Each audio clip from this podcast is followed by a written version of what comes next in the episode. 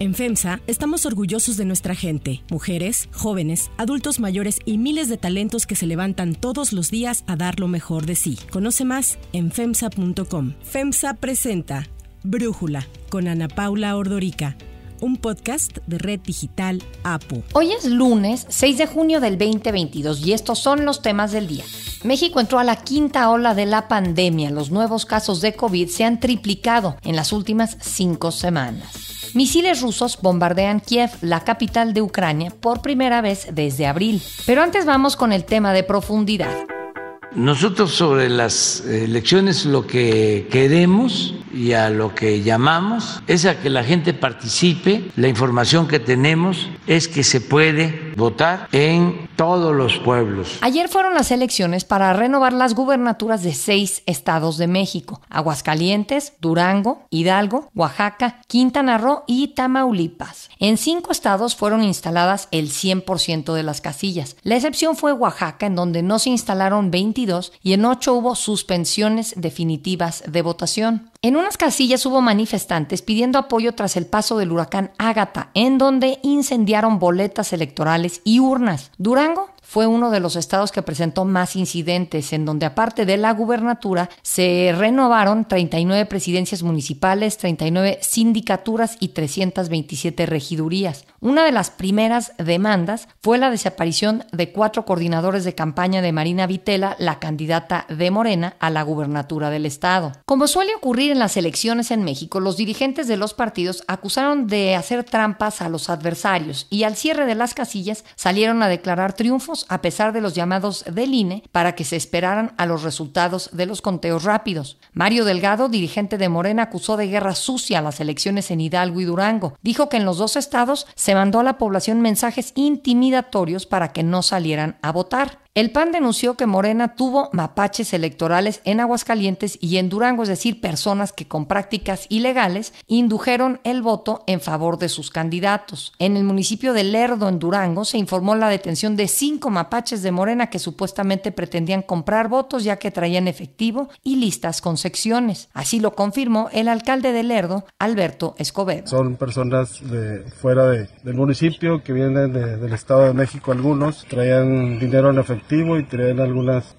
listas por ahí. Durante los casi dos meses que duraron las campañas electorales del 2022, la consultora Etelect contabilizó 85 agresiones contra políticos, de los cuales 11 eran aspirantes a cargos de elección popular. Además, la Fiscalía Especializada en Materia de Delitos Electorales informó que durante el proceso se recibieron 30 denuncias y el Servicio de Atención Ciudadana captó 243 hechos relacionados con posibles delitos electorales. Tamaulipas es uno de los estados más complicados para votar por la presencia tan fuerte de la delincuencia. Ayer un comando armado robó urnas usando armas. Al escucharse balazos, la gente huyó, por lo que se suspendió la votación. En una casilla de Matamoros también se suspendió la votación por amenazas a la gente. Personas aún no identificadas atacaron con gas pimienta a un representante del PRI y a su esposa, además de asaltarlos. Olga Agarza, la presidenta del partido, demandó que en una colonia del estado se intentó ingresar una casilla una bolsa llena de boletas marcadas a favor de Morena. En Quintana Roo, el PAN y el PRD denunciaron la compra de votos por parte de Morena y el Partido Verde. Informaron que ahora hay una nueva manera de hacer fraude. Utilizan códigos QR para supuestamente pagarles 500 pesos por voto. En Hidalgo, se captó el momento en que en una papelería se estaban sacando copias de supuestas boletas en favor del PAN. Ante esto, el INE dijo que son infalsificables eh, porque las boletas son elaboradas con un papel de seguridad y deben de estar adheridas a un talón foliado. También en Hidalgo, el presidente del PRI Alejandro Moreno exigió a Morena que deje de estar metiendo las manos en el proceso electoral. Saquen las manos, han hecho una elección de Estado en todas las elecciones del país, lo hemos denunciado, lo están haciendo en todo el país. En Internet también hubo incidentes. La cuenta de Twitter del INE fue bloqueada por casi una hora por una configuración en la fecha de creación, aunque afirmaron que esto no puso en riesgo la elección Alrededor de las 10 de la noche del domingo, el Comité Técnico del Conteo Rápido del INE informó los resultados electorales preliminares.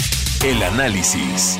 Para profundizar más en el tema, le agradezco a Carlos Bravo Regidor, analista político y profesor investigador asociado en el programa de periodismo del CIDE, platicar con nosotros. Carlos, dos para la oposición, cuatro para Morena y sus aliados. ¿Qué opinas de este resultado? Pues mira, quizás nada demasiado sorprendente, más o menos se veía venir una configuración de resultados como esta. Quizás lo primero sean los márgenes de victoria que se lleva Morena en Hidalgo y Oaxaca, pues ahora sí que por 2 a 1 o hasta más en contra de los segundos lugares. Y bueno, pues finalmente la coalición en Durango logra ganar, Aguascalientes que ya estaba muy cantado también, y Quintana Roo, pues bueno, en este caso la coalición encabezada por Morena, pero con una candidata que en realidad es más cercana al Partido Verde, que también gana por paliza. Y por último, y quizás como la más cerrada, la de Tamaulipas, que todo indica que gana Morena, pero con un margen relativamente estrecho, al menos comparado con, con sus otras victorias. Yo lo que te diría es que quizás este resultado electoral lo que hace es mostrarnos que la nueva hegemonía territorial de Morena se ha construido en buena medida con los escombros de los PRIs locales. En realidad, los gobernadores que pierden del PRI, pues son los lugares donde gana Morena. Al menos la mitad, si no es que más, de los candidatos que presenta Morena son expriistas. Y algunas de las noticias que escuchamos a lo largo del día sobre acarreo de votos, sobre amenazas, en fin, esas cosas pues que son muy de la vieja escuela que conocíamos como la escuela priista, ¿no? En materia electoral, pues también las volvemos a ver. Entonces sí, me parece que en esta elección lo que ya, digamos, se termina de consolidar es que en México realmente hay dos PRIs. El PRI que todavía responde al nombre de PRI y el PRI que ahora se hace llamar Morena. Pero en términos electorales de hegemonía territorial, pues no es que Morena haya creado realmente un nuevo partido. Lo que hizo fue canibalizar al PRI y estos son los resultados, ¿no? Sí, en este nuevo mapa electoral pues Morena va a estar gobernando prácticamente el 62% del país, ¿no? Y ahí yo te quiero preguntar, bueno, primero, ¿qué papel tienen que hacer ahora o qué le queda a Marco Cortés y Alejandro Moreno pues, ante estos resultados? El marcador ya general en todo el país es brutal. Morena va a tener alrededor de 19 gubernaturas, el PAN 5, el PRI 3, Movimiento Ciudadano 2, Partido Verde 2, el PES una y el PRD ya ninguna. El verde dices dos porque tiene San Luis Potosí y le estás dando al verde Quintana Roo con Mara Quintana Roo. Sí, digo, ya cuando haces la cuenta y sumas alianza, pues ya le puedes poner los dos del verde a la coalición oficialista, ¿no? Pero sí me parece importante hacer esa distinción. Entre Morena y el PAN tendrían 24 estados y todos los demás se los repartirían PRI, Movimiento Ciudadano, Verde y PES, ¿no? O sea, es muy notable ya cómo cambió el mapa de las gubernaturas en cuestión de pues cinco años, ¿no? Y eso, bueno, tiene creo que varias lecturas, como ya volviendo a tu pregunta, creo que la alianza opositora tiene que hacer bien sus cuentas, porque creo que en general no ha salido para elecciones de gobernadores, al menos tan bien como seguramente lo esperaban. Y yo he visto varias encuestas en las que pues mucha gente no le gustan las alianzas de esos viejos rivales, ese desdibujamiento que termina imponiéndoles a, a, los militantes o a los simpatizantes de estos partidos que sus dirigencias decidan unirse básicamente bajo la bandera del anti-López Obradorismo, creo que no les gusta. Y como ya he dicho otras veces, creo que termina pasando que son sumas que restan, ¿no? Entonces creo que ahí hay que calcular bien, pues esa premisa de que junta la oposición es más fuerte, porque de alguna manera también eso contribuye, pues a dibujarlos a todos como con la misma brocha gorda de que son los partidos del pasado tratando de resistirse, ¿no? Y lo que te decía, pues ahora es fascinante cómo de un lado tenemos a las oposiciones aliadas con el PRI, que todavía se llama PRI, y por el otro lado una alianza oficialista, pues con lo que queda del PRI, que ahora se hace llamar Morena, ¿no? Entonces creo que sí hay un desdibujamiento que no favorece a la coalición opositora. Esa sería como una primera conclusión. Una segunda, creo que estos resultados nos van a arrojar información más precisa sobre cuál es el papel que está jugando realmente Movimiento Creo que se ha consolidado un poco como la noción de que Movimiento Ciudadano divide el voto opositor y no estoy seguro de que eso sea lo que está pasando, o por lo menos no en todos los casos. Me parece perfectamente factible que en algunos casos sí, Movimiento Ciudadano le reste a las oposiciones, pero me parece que en otros le resta a Morena y necesitamos un mejor perfil de quiénes son los votantes de Movimiento Ciudadano, cuáles son sus segundas opciones, pues cuáles son sus principales características sociodemográficas, porque creo que no le estamos haciendo justicia como a la fisonomía de esa nueva fuerza política se está formando ahí. Sí, fíjate, pues esto que dices de Movimiento Ciudadano, digo, es en los seis estados en donde hubo elecciones ayer, solamente en Quintana Roo tuvo votos de dos dígitos. José Luis Pech de Movimiento Ciudadano tuvo alrededor del 15% de la votación. En todos los demás estuvo en un 3%, 4%. Entonces, muy, muy chiquito. Pero tú sientes que esto es mejor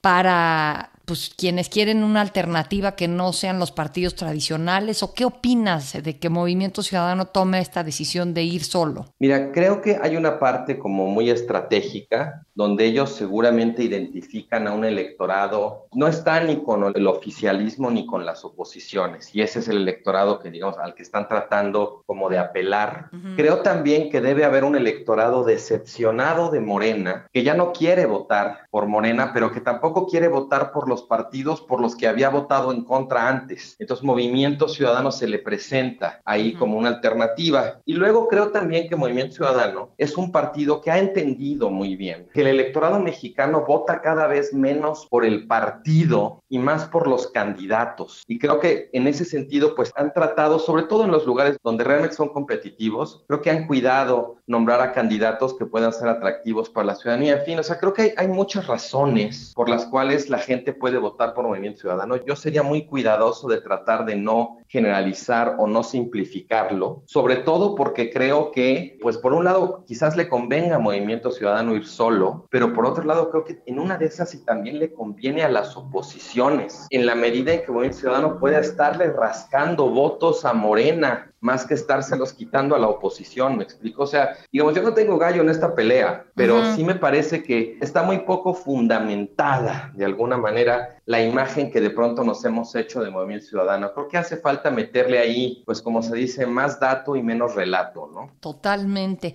Ahora, ¿qué piensas de Omar Fayad en Hidalgo, Carlos Joaquín en Quintana Roo y Alejandro Murat? Entregaron sus estados, vamos a tenerlos de embajadores próximamente, pues que sí en Canadá y a ver qué más se le ocurre al presidente. Pues mira, yo creo que son gobernadores que supieron leer bien los tiempos que les tocaron, ¿no? Les tocaron tiempos de un PRI muy venido a menos y de un López Obradorismo muy dispuesto a perdonarles, vamos a decir así, sus pecados, si comulgaban de alguna manera con el nuevo orden, ¿no? Y creo que en ese sentido, pues ellos jugaron las poquitas fichitas que tenían pues para salvar sus pellejos. aquí estamos hablando ya de que los priistas están claramente en una lógica de supervivencia. Ya deja tú, no, les importa ganar sus estados, les importa a ellos poderse ir tranquilos a sus casas o tener de alguna manera pues lo que en la Lotería Nacional llamamos un reintegro, ¿no? En este caso un reintegro político, pues abriéndose un camino para eventualmente integrarse a la coalición oficialista. Es muy duro desde el punto de vista de las oposiciones de sus partidos, en este caso del PRI, pero me parece que desde el punto de vista de la racionalidad individual de estos políticos, pues para ellos tiene sentido. Pues siguiente parada, Estado de México y Coahuila.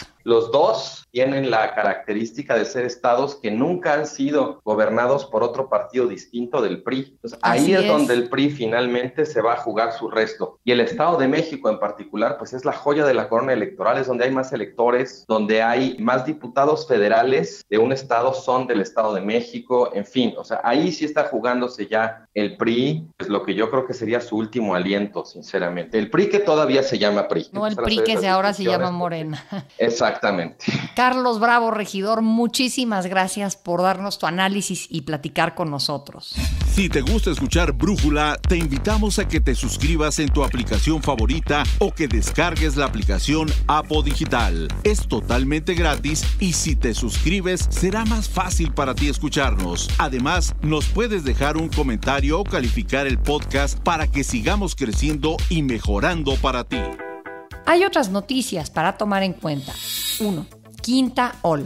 La Organización Panamericana de la Salud, la OPS, ya lo había advertido la semana pasada. México presenta un incremento en el número de nuevos casos de COVID. Ya van cinco semanas consecutivas en donde los nuevos casos reportados se han casi triplicado y se mantiene una tendencia sostenida al alza. De acuerdo con un análisis de Lorian Jiménez Fibi, doctora en ciencias médicas, profesora e investigadora de microbiología, utilizando información de la base de datos abiertos de la Secretaría de Salud con fecha al corte del 3 de junio, los casos acumulados en las últimas cinco semanas fueron más de 46 mil. Esto es 9.200 por semana en promedio. Los estados que presentan el mayor número de casos por cada 100 mil habitantes son Baja California Sur, Ciudad de México, Sinaloa, Yucatán, Colima, Quintana Roo y Nuevo León. El virus que está causando este repunte en México es una subvariante de Omicron que se ha comprobado es capaz de evadir la inmunidad por infección previa de otras variantes, incluyendo el Omicron original. Para Brújula, Francisco Moreno, médico internista e infectólogo, nos habla sobre esta nueva ola de la pandemia en México. Desde hace más o menos seis semanas hemos visto que gradualmente han aumentado el número de casos. Primero otra vez casos que provenían del extranjero y después con este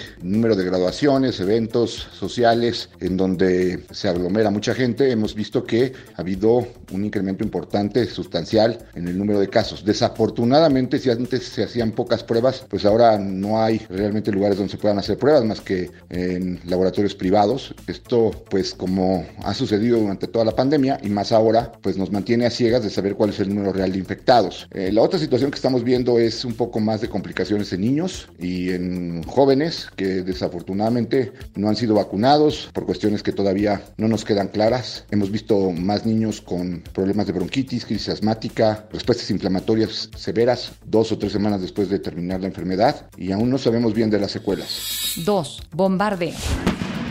Misiles rusos atacaron Kiev, la capital de Ucrania, por primera vez desde abril. Autoridades de Kiev informaron este fin de semana de bombardeos contra dos zonas de la ciudad, en especial contra infraestructura ferroviaria. Rusia aseguró que sus ataques lograron destruir vehículos blindados, específicamente tanques T-72, entregados por países de Europa del Este y otros blindados que se encontraban en hangares. El presidente Joe Biden dijo la semana pasada que Washington suministraría Ucrania sistemas de cohetes de artillería de alta movilidad como parte de un paquete de armas de 700 millones de dólares que Estados Unidos aprobó. Así lo confirmó el secretario de Estado norteamericano Anthony Blinken. President Biden was very clear with President Putin about what the United States would do if Russia proceeded with its aggression, uh, including continuing to provide security assistance that Ukraine needs to defend itself against the Russian aggression. There was no, no hiding the ball. We've been extremely clear about this from day one. A más de 100 días desde que Putin ordenara la intervención militar en Ucrania, la mayor invasión terrestre de Europa desde la Segunda Guerra Mundial,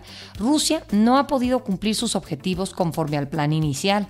Anoche, esto le dijo el presidente Zelensky a sus ciudadanos en un discurso para motivarles fuerza y confianza. Дещо привезли військовим. Про це детально не буду, а дещо привезли від них вам.